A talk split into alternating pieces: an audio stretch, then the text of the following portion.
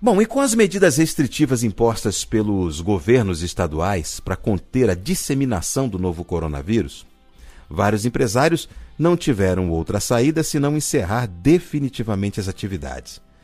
Muitos, no entanto, estão se reinventando, se adaptaram à crise e passaram a comercializar produtos e serviços por meio da internet. Só para você ter uma ideia, uma, uma pesquisa realizada pelo Sebrae mostra que só no estado do Goiás, 36% das empresas começaram a vender por meio das redes sociais após a pandemia. E hoje nós vamos falar sobre como vender através da internet. Quem conversa com a gente é o professor Marcelo Minuti, que é professor de inovação e negócios digitais do IBMEC Brasília. Bom dia, professor Marcelo. Bom dia, Ricardo. Bom dia a todos os ouvintes. Professor Marcelo, obrigado pela disponibilidade de tempo para nos atender nessa segunda-feira de manhã fria, viu? É, tá friozinho mesmo hoje, mas é um prazer. Professor, como eu posso começar a vender na internet? É seguro? É seguro, sim. Né? Se você tomar uh, todas as precauções aí do ponto de vista que são as mesmas dos consumidores, né? Uhum. Quando você acessa sites, quando você usa tecnologia, né? se você trabalhar com empresas que são conhecidas, se você usar tecnologias que são conhecidas, é, o processo de vender pela internet é muito seguro. Né? O que a gente pode é, olhar, ou quando a gente olha para essa questão da internet, a gente pode identificar que a maior, o maior risco, na verdade, são para aqueles é, empresários, empreendedores, que acabam entrando na internet sem um bom planejamento. Se uhum. se organizar direito, hein? às vezes acaba trocando os pés pelas mãos. Então eu acho que o maior risco é esse, não a questão da segurança da internet. Certo, mas é, a oferta online, professor, ela é sempre maior, né? O que, que o empresário pode fazer para atrair o cliente? Então, Ricardo, a, é, essa oferta realmente ela é muito ampla, né? Então, se você for né, pegar um produto, digitar no Google hoje, vai aparecer uma lista gigantesca é de opções para você comprar, né? Milhares uhum. de concorrentes. Isso pode deixar qualquer empresário com os cabelos em pé preocupado, né? Como que eu vou conseguir concorrer com esse, com todo esse, esse mercado aí? É, eu, eu tenho algumas orientações que eu acho que podem fazer sentido para esse empresário. Opa, então Primeiro, então é a questão de se planejar, né? Como eu disse, né? Você está entrando num canal novo, num espaço novo, então não é só uma portinha que você abre ali na sua loja física. Na verdade, é toda uma estrutura. Então você tem que organizar toda a parte financeira, entender quanto custa, qual a, a equipe de retaguarda que eu vou ter, né? Porque não é só vender, você tem que entregar esse produto depois. E depois você faz esse planejamento e avalia de forma é, consciente, pô, faz sentido eu entrar nisso. É, você tem que entender quais, quais os caminhos possíveis. E a gente tem um caminho possível que é você entrar num site parceiro, né? A outra vez que a gente conversou, a gente até conversou um pouco sobre isso, né? Uhum. Várias dessas grandes lojas online estão permitindo que pequenos é, empresários montem suas pequenas lojas dentro dessas plataformas, né? Transformando isso numa grande prateleira digital, é tipo Magazine Luiza, Mercado Livre, Amazon, né? Você se associa a, esse, a uma dessas lojas o outro caminho é montar um site próprio, que também tem várias ferramentas na internet que permitem que você crie, sem muito conhecimento técnico, o seu, a sua loja virtual. Né? Aí você tem é, tipo Wix, é, Local Web, Wall, várias plataformas que você consegue, consegue contra, construir rapidamente sua loja virtual. E tem a que eu prefiro para começar, que é a estratégia sem site. O pequeno empresário é a, é a melhor para começar, que é aquela onde você usa as redes sociais, para se comunicar com o seu público e ferramentas tipo WhatsApp para poder pegar pedidos, fechar o que foi combinado, né? E se uhum. comunicar rapidamente com esse consumidor. Entendi.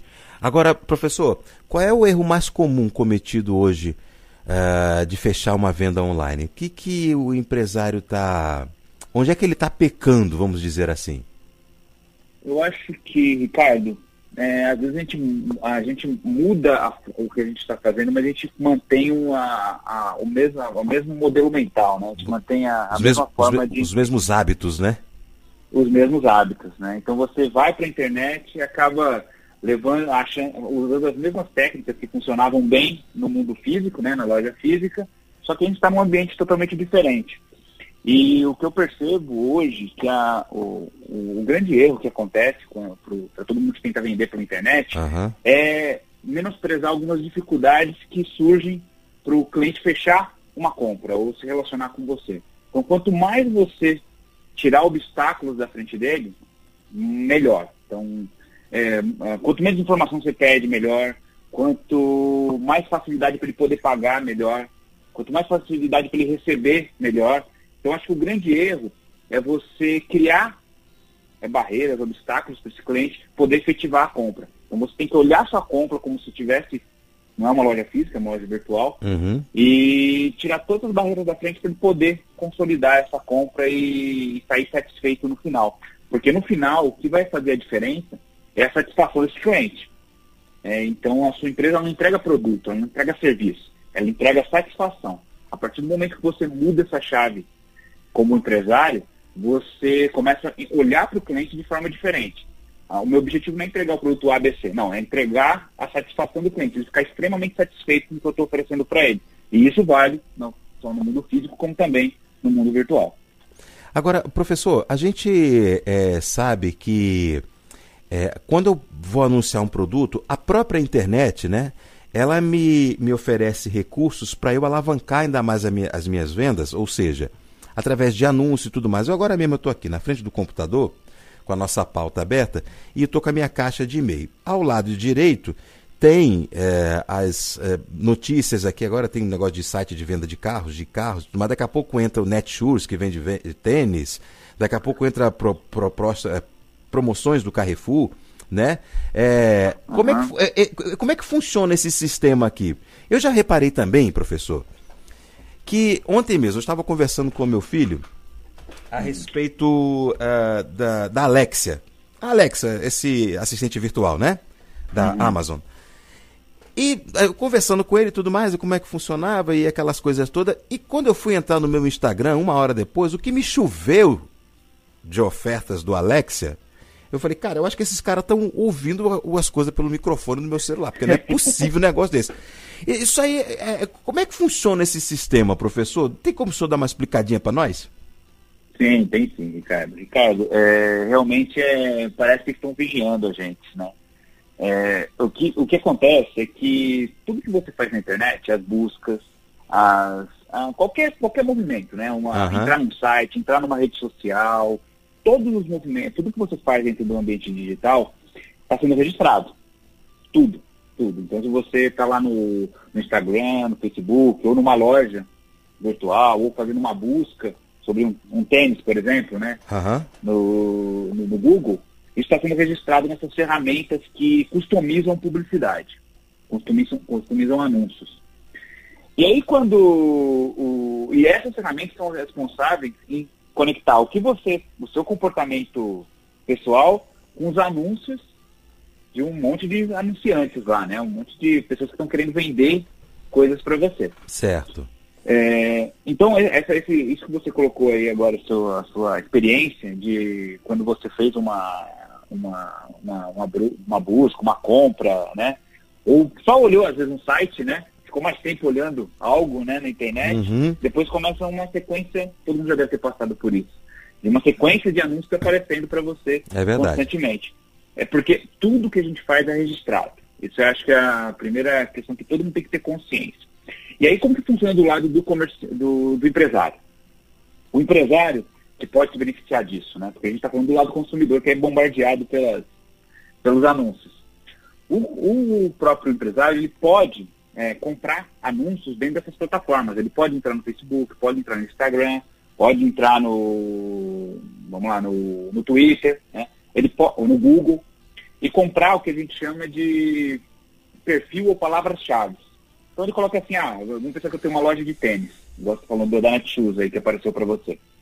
Eu tenho uma loja que vende tênis. Aí eu quero todo mundo que tem procurado ou buscado por, por tênis, na região X, então, por exemplo, vamos pensar em Brasília, só em Sobradinho. Só na região de Sobradinho, se a pessoa, toda, todas as pessoas que procuraram por tênis na internet, no Google, por exemplo, e que moram na região de Sobradinho, vão receber esse anúncio. Aí eu, como uma loja de venda de tênis, consigo mostrar o meu anúncio especificamente para esse público.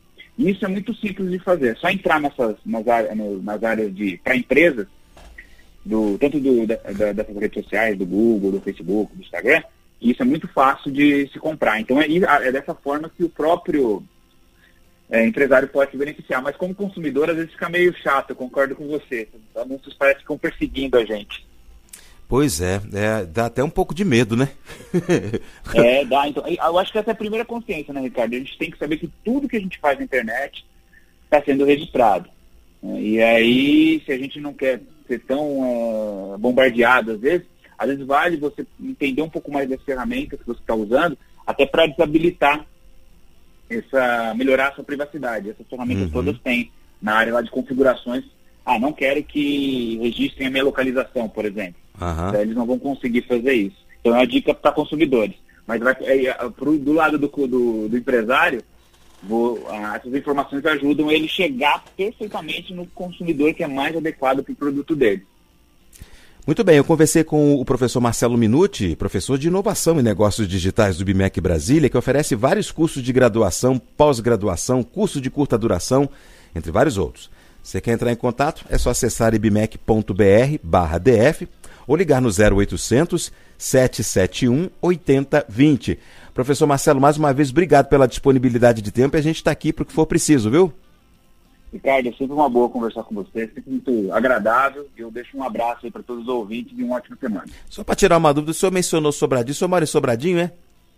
Não, não, sou, não moro. Pois é, mas olha só como é que são as coisas. Eu moro. É.